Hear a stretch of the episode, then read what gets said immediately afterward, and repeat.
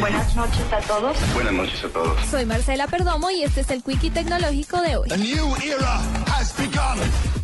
grupo de ingenieros investigadores de Alemania creó una máquina capaz de teletransportar objetos a través de Internet gracias a un escáner y a una impresora en tercera dimensión. La máquina llamada Scotty escanea los objetos que la persona desea teletransportar, los procesa, envía a través de Internet, los corta en capas y envía la información cifrada a una impresora en tercera dimensión conectada a un computador que reproduce exactamente el objeto. La Scotty se encuentra en etapa final de producción y en pruebas ya que ha presentado algunos errores con determinados objetos de gran tamaño.